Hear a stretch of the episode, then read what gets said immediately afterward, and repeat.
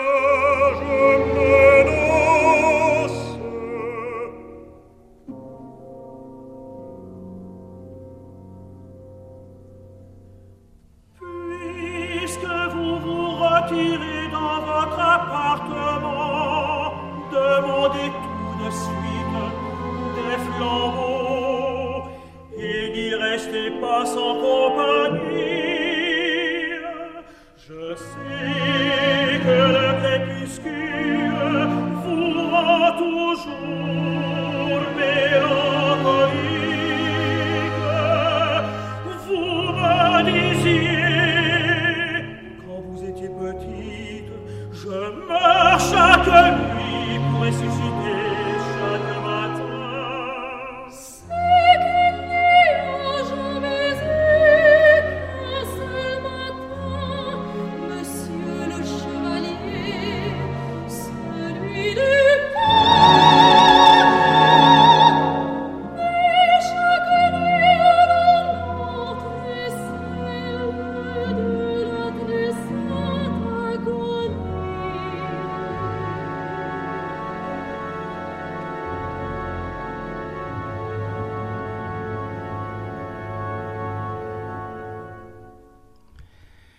Hemos escuchado casi, bueno, sin casi, la primera aparición de Blanche de la Force en, la casa, en su casa nobiliaria, en su palacio, donde vive con su hermano y con su padre, porque su madre ya falleció.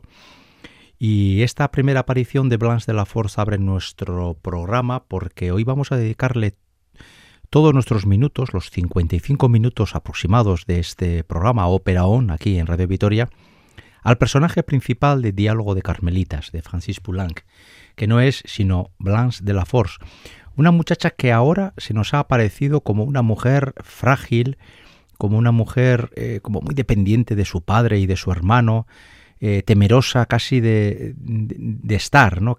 temerosa de molestar. No hace más que pedir disculpas a su padre y a su hermano por las cosas que va haciendo y se nos aparece como una mujer aparentemente frágil. Esta mujer, y aquí está precisamente uno de los grandes em, logros de esta ópera, esta mujer va a ir evolucionando durante la ópera hasta, terminar tomando una decisión que para algunos es heroica, ¿no? como es la de entregar la vida. Blanche de la Force es, por lo tanto, la hija de un noble, de un noble que está muy preocupado por lo que está ocurriendo en Francia, y es que estamos en los días previos o en los días siguientes al inicio de la Revolución Francesa.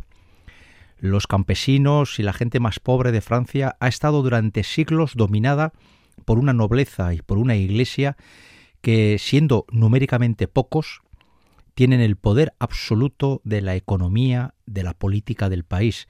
A esto hay que añadir a la nobleza y a la iglesia el papel principal de la monarquía, ¿no? de una corona que mantiene un control muy estricto sobre la sociedad una sociedad que en su noventa y tantos por ciento son campesinos, pobres, muchos de ellos no son dueños de las tierras, y poco a poco esa situación va a ir cambiando hasta que explote en la que hoy es conocida como la Revolución Francesa de 1789, y aquí se sitúa este hecho que tiene una base histórica y que va a ser eh, sobre el que se va a construir Diálogo de Carmelitas, una ópera por la que yo reconozco tener una ascensión especial. A, mí, más allá de cuestiones de fe y creencias personales, a mí me parece una ópera de una belleza enigmática.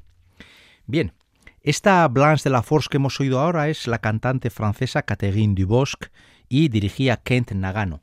Vamos a escuchar a una segunda Blanche de la Force en el momento muy poco después de lo que hemos oído ahora, que es cuando Blanche comunica a su padre, le va a decir avec votre permission, con vuestro permiso, he decidido ingresar en la Orden del Carmelo, es decir, le anuncia su deseo de ser monja.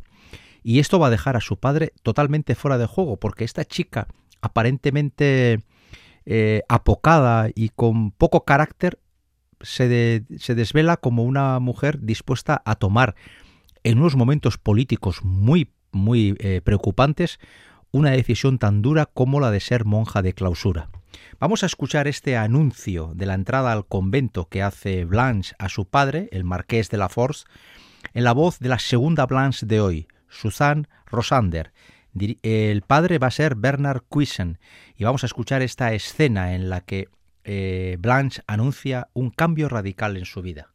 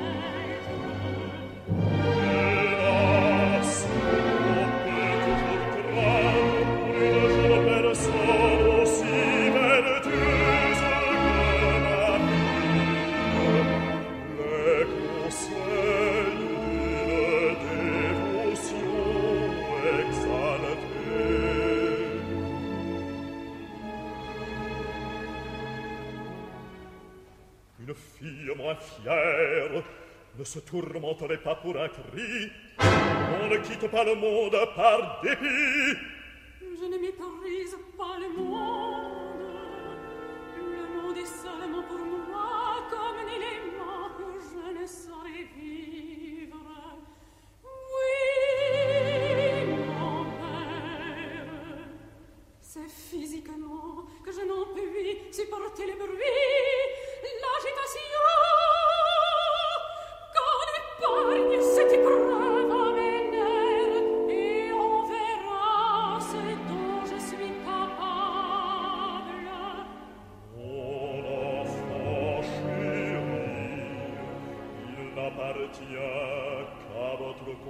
De décider si l'épreuve est au-dessus de vos forces ou.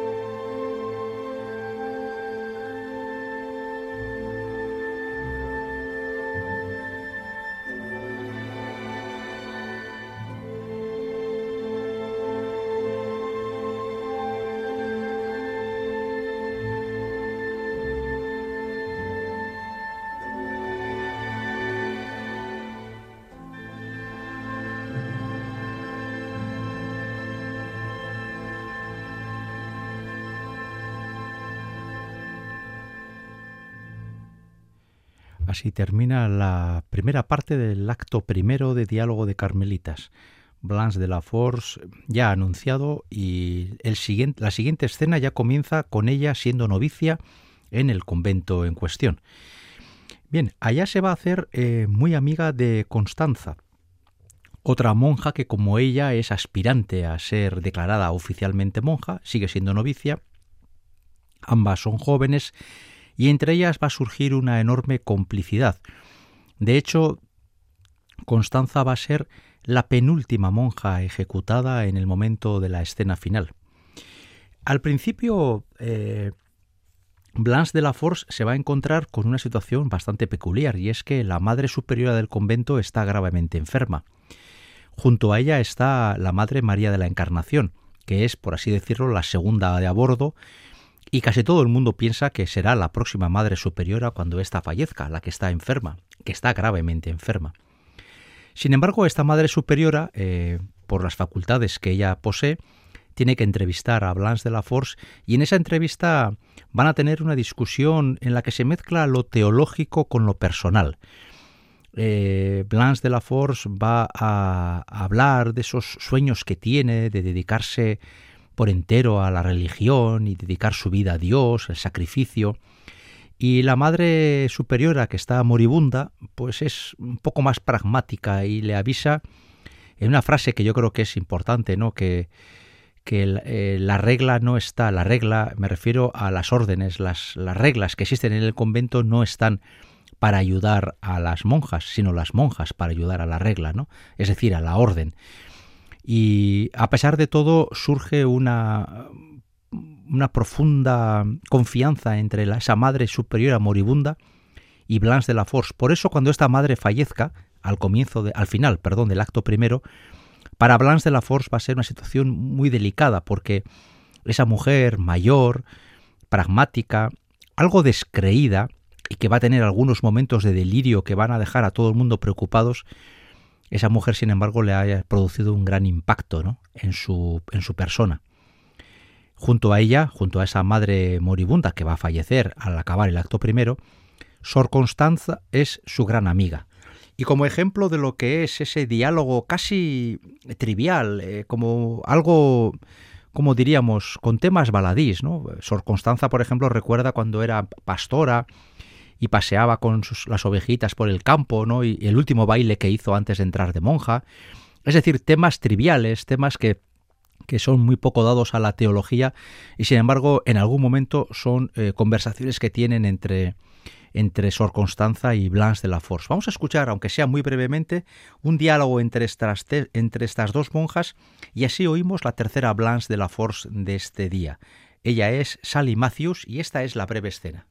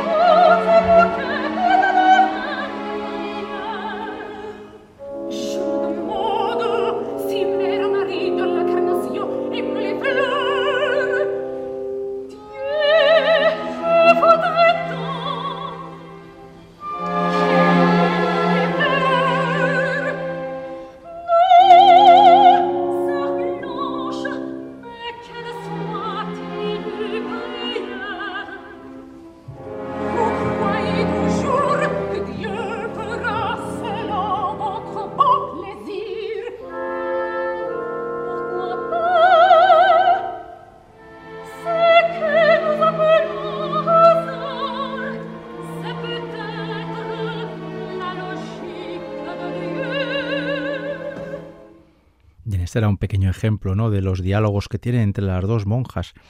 Y es que eh, la vida del convento es una vida tremendamente conflictiva. La revolución sigue su paso y una de las víctimas principales de la revolución va a ser la Iglesia Católica. Y con la Iglesia Católica los sacerdotes, los monjes y las monjas repartidas por toda Francia que están viendo cómo sus posesiones están siendo expropiadas y cómo en muchas ocasiones sacerdotes, frailes y monjas están siendo detenidas y ajusticiadas por haber sido las principales personas valedoras del antiguo régimen, ese régimen en el que la Iglesia Católica jugaba un papel fundamental a la hora de justificar los desmanes de la monarquía y de la nobleza. Una Iglesia Católica que no olvidemos eh, defendía la, la presencia dentro de la sociedad francesa y en general de la sociedad europea de unos pocos privilegiados y de una gran masa social no privilegiada que en muchos casos eh, vivía en la más absoluta pobreza, sin tierras, totalmente dependiente de los caprichos y de los desmanes que cometían sobre todo los nobles, que en la Edad Media vivían en los castillos y que luego en la edad perdón, en la, en la época moderna vivían en los palacios y en los castillos, y unos campesinos que eh, tenían que pagar impuestos eh, muy onerosos eh, en condiciones de vida lamentables y aquellos años en los que por sequía, por demasiada lluvia, por cualquier condición la cosecha fuera mala, estaban condenados al hambre y cuando no a la muerte. Porque, curiosamente, los que no tenían nada, los campesinos, pagaban muchos impuestos, y los que tenían mucho tenían el privilegio de no pagar impuestos, con lo cual se daba una circunstancia bastante eh, paradójica. ¿no? Bien, en un momento dado el hermano de Blanche va a ir al convento para convencerla de que abandone el convento por su seguridad personal. Seguramente el hermano aún cree que su hermana es una mujer, como él lo era en el palacio, bastante eh, dominante, perdón, bastante dominada, eh, una mujer llena de dudas, llena de incertidumbres y con poca determinación. Y aquí el hermano se va a encontrar con la horma del zapato, porque esta chica que ha ido evolucionando ahora es una mujer que lo tiene muy claro. Pase lo que pase y le cueste lo que le cueste, ella se va a quedar en el convento hasta el final.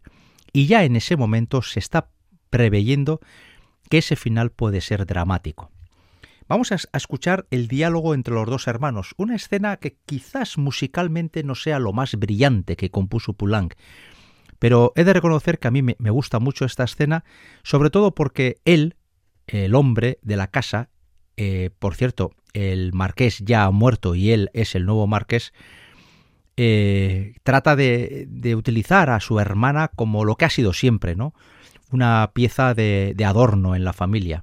Y sin embargo, esta mujer ahora tiene el arranque suficiente para decirle que sus decisiones ya, están tomadas y que por encima de cualquier eh, otra veleidad, ella ha decidido permanecer fiel a la Orden del Carmelo.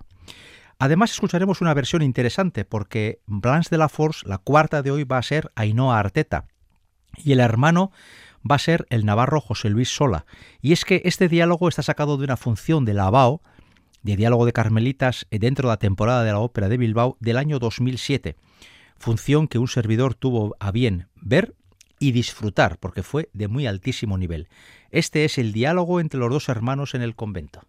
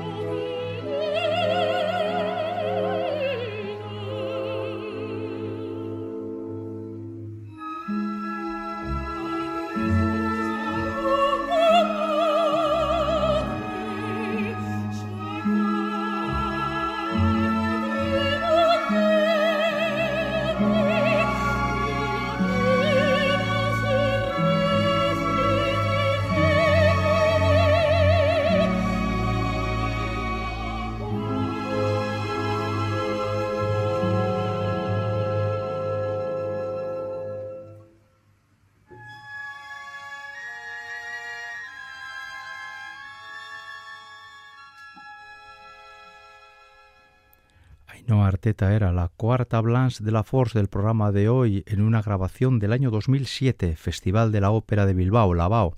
Ainhoa Arteta y José Luis Sola eran los dos hermanos que cantaban esta escena del acto segundo. Estamos repasando hoy, eh, o más que repasar, estamos construyendo el programa en torno a un personaje, Blanche de la Force, que es el protagonista de Diálogo de Carmelitas de Francis Poulenc.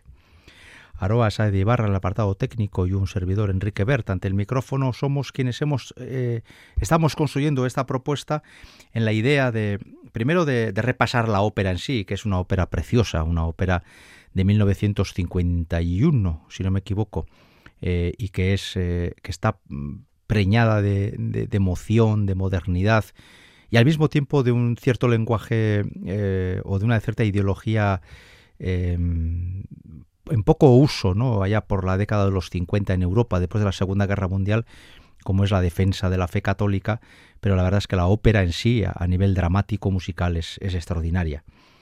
Antes eh, he mencionado a un personaje que es eh, la Madre María de la Encarnación, Mère Marie en francés, que va a ser eh, la que parecía que iba a ser la nueva Madre Superiora tras el fallecimiento de la primera, pero no ha sido así. Ha venido una, una monja de fuera y María de la Encarnación sigue siendo la segunda de a bordo, pero ahora de una nueva Madre Superiora.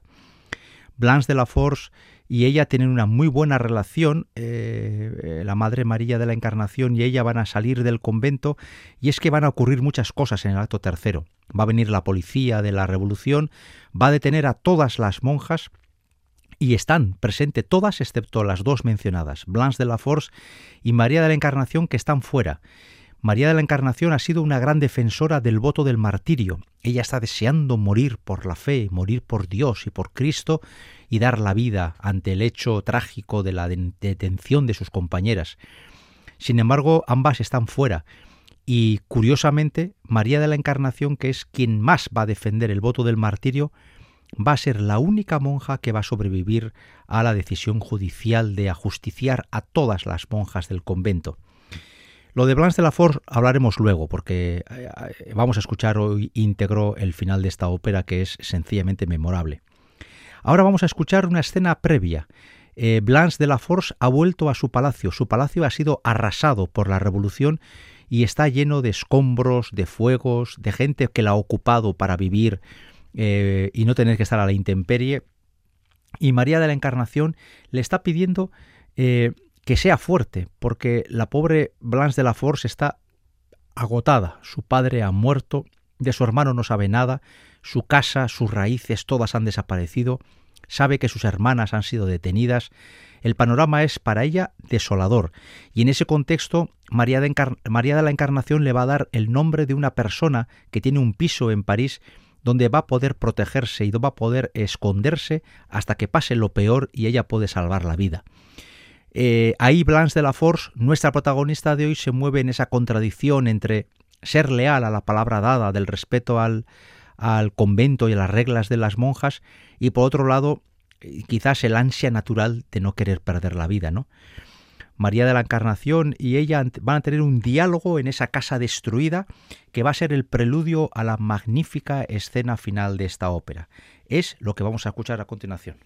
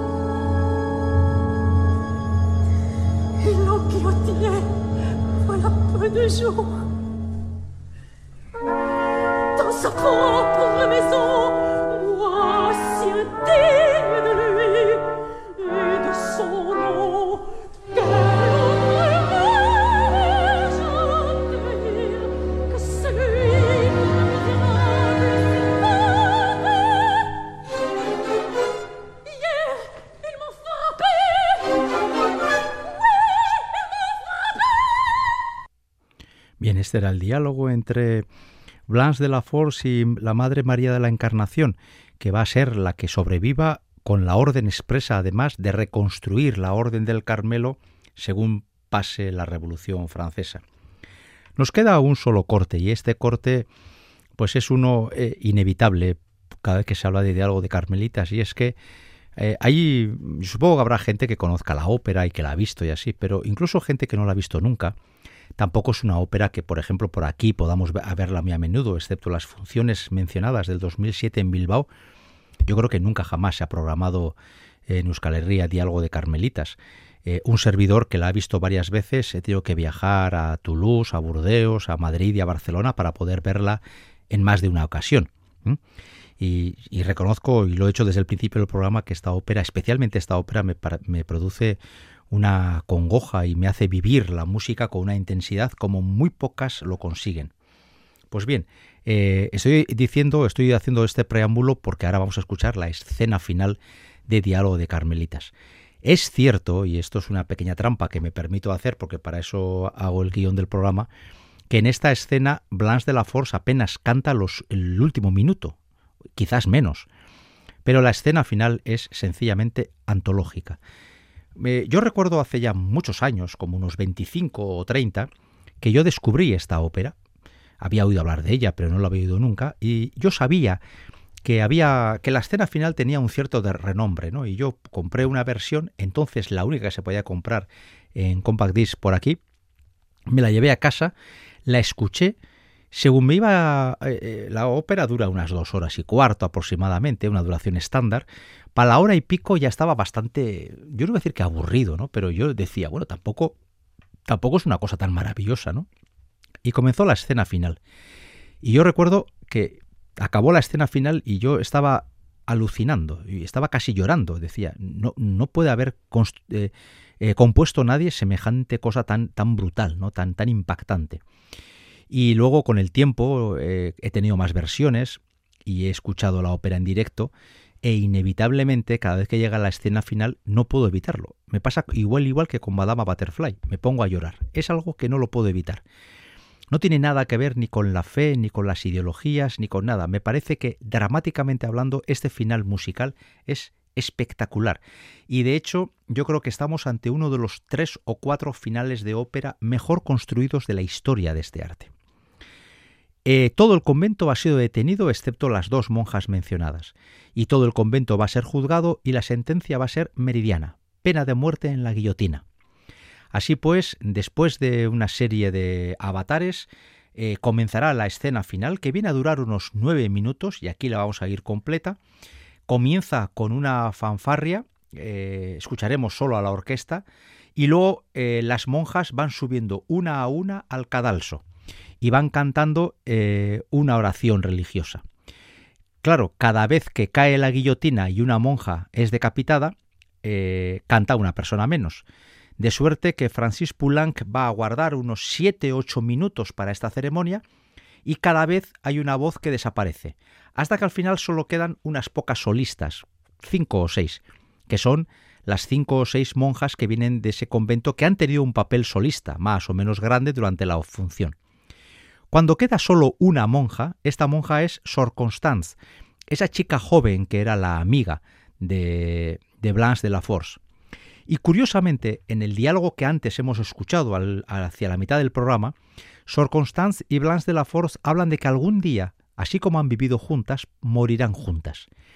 Y por cierto, las monjas se van a reír de semejante acto premonitorio, ¿no? Que por cierto va en contra de cualquier fe religiosa, la capacidad de alguien de poder adivinar el momento de la muerte de nadie, ¿no? Y cuando Sor Constanza está a punto de subir al cadalso para que le decapiten, se va a dar cuenta que hay un movimiento entre el público y a raíz de ese movimiento va a aparecer Blanche de la Force, que voluntariamente se va a colocar en la fila de monjas y va a ser ajusticiada justo después de Sor Constance. Así pues, se cumple la profecía de la monja, sonríe y sube rezando al cadalso donde también será decapitada.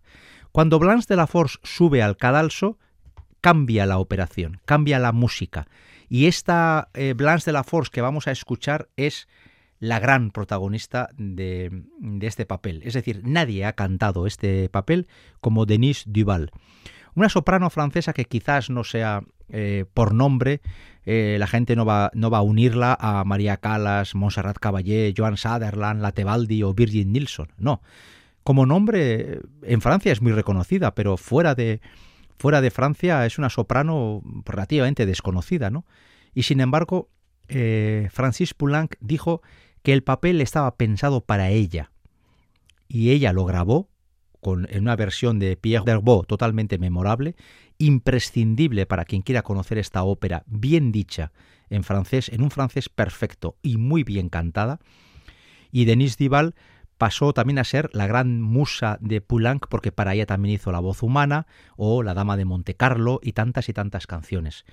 Pues bien, Denise Duval sube, sube Blanche de la Force en, en realidad, cambia la oración, sabemos que es ella porque ha cambiado esa oración, cae el último golpe de guillotina y con apenas unos pocos acordes la ópera se termina. Mi experiencia personal es que al terminar esta ópera, el impacto que produce este final, con esos golpes continuos de guillotina cayendo de forma percutiva sobre las cabezas de las monjas, que claro, como eso no se puede escenificar en un teatro, siempre se hace con algún tipo de, de habilidad o de suerte, ¿no? Yo he visto a monjas bailando y caer con el golpe de la guillotina, a otras colocarse detrás de una tela y simular el ajusticiamiento de la monja, se busca siempre algún tipo de argucia inevitable, porque claro, uno no puede ir decapitando cantantes así por así, pero este final es sencillamente memorable y a mí me produce una emoción sin par y por eso me parecía inevitable terminar este programa con esta escena final. La escena final, insisto, en tres partes. La fanfarria inicial, toda la escena de la ejecución de las monjas y al final, con oración distinta, la ejecución de Blanche de la Force. Así se cumplirá el, el pronóstico y eh, todas esas monjas acabarán ajusticiadas. Insisto en que esta historia tiene un hecho o una base real, aunque luego evidentemente tanto en una película que se hizo antes de la ópera como en la misma ópera, tanto el director de cinematográfico como el compositor se han tomado las pertinentes libertades para hacer de la, de la obra, sobre todo, una apología de la religión católica y, de, y del servicio a Dios a través, a través de la clausura. ¿no? Es inevitable reconocer que esta ópera es se pone de parte y de parte de la Iglesia frente a la Revolución Francesa y lo ocurrido en aquella época. Vamos pues con esta escena final, disfrútenla. Mi único objetivo ha sido hoy, a través del personaje central de Blanche de la Force, escuchar la maravillosa música de Diálogo de Carmelitas de Poulenc, una ópera que les recomiendo muy vivamente. En la confianza de haberme siquiera acercado a este objetivo, hasta la semana que viene.